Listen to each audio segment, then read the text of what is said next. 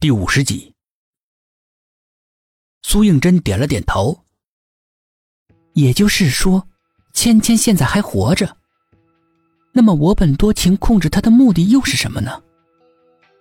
他皱着眉，干扰我们的视线，引起另外几个女孩心理上的恐慌。薛品涵分析道。苏应真仍是一脸的迷茫。我不明白。他想让我们误以为下一个死的是芊芊，好伺机杀死李佳慧。因为现在这几个女孩被我们严密的保护，他就不那么好下手了。只是有个问题，我想不明白：为什么陈云和白雪没有泪痣？为什么也会出现在他的 QQ 名单里呢？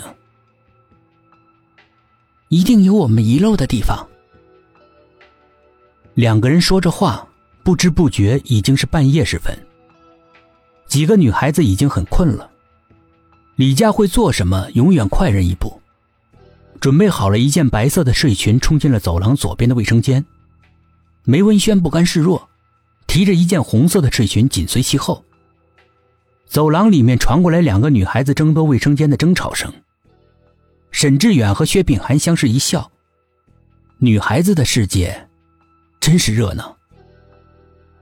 过了一会儿，女孩子们沐浴出来，个个都是吊带短裙，青春靓丽。沈志远张大的嘴巴饱览着无尽的春光，薛品涵有些手足无措，故意装出毫无表情的模样，目不斜视。女孩子们疯够了之后，挤在一张床上睡着了。就连沈志远也抵挡不住困意，趴在电脑桌前打起了瞌睡。苏应真看着外面，窗外整个天空都呈现出诡异的黄色。雨不知道什么时候停了，风却刮得更猛了，周围死一般的沉寂。没来由的，他感觉到一阵阵心慌，好像是一股极为危险的气息向他靠拢。夜晚，天空怎么会有黄色？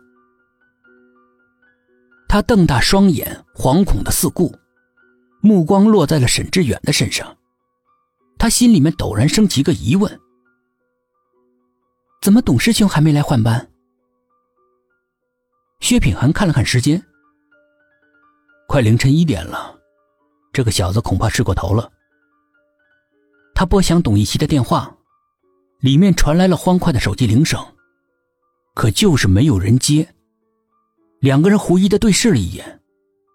我去看看，你哪儿也别去。他快步的跑到董一奇的房间，正如他所料，董一奇正四仰八叉的躺在床上，鼾声四起。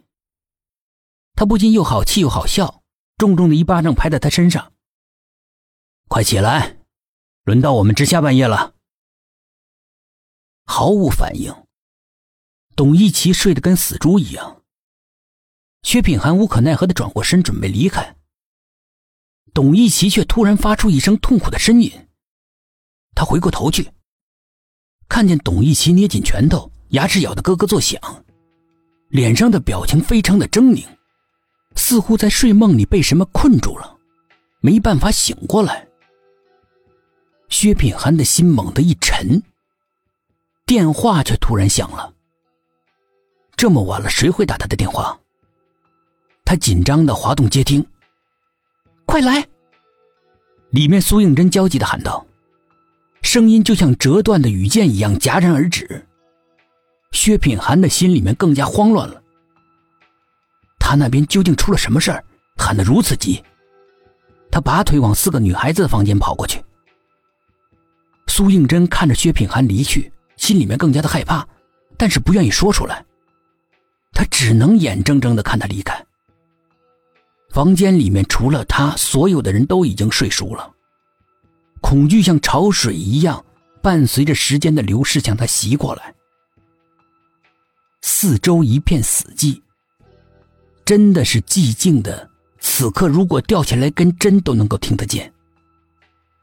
静的，连呼吸声都没有。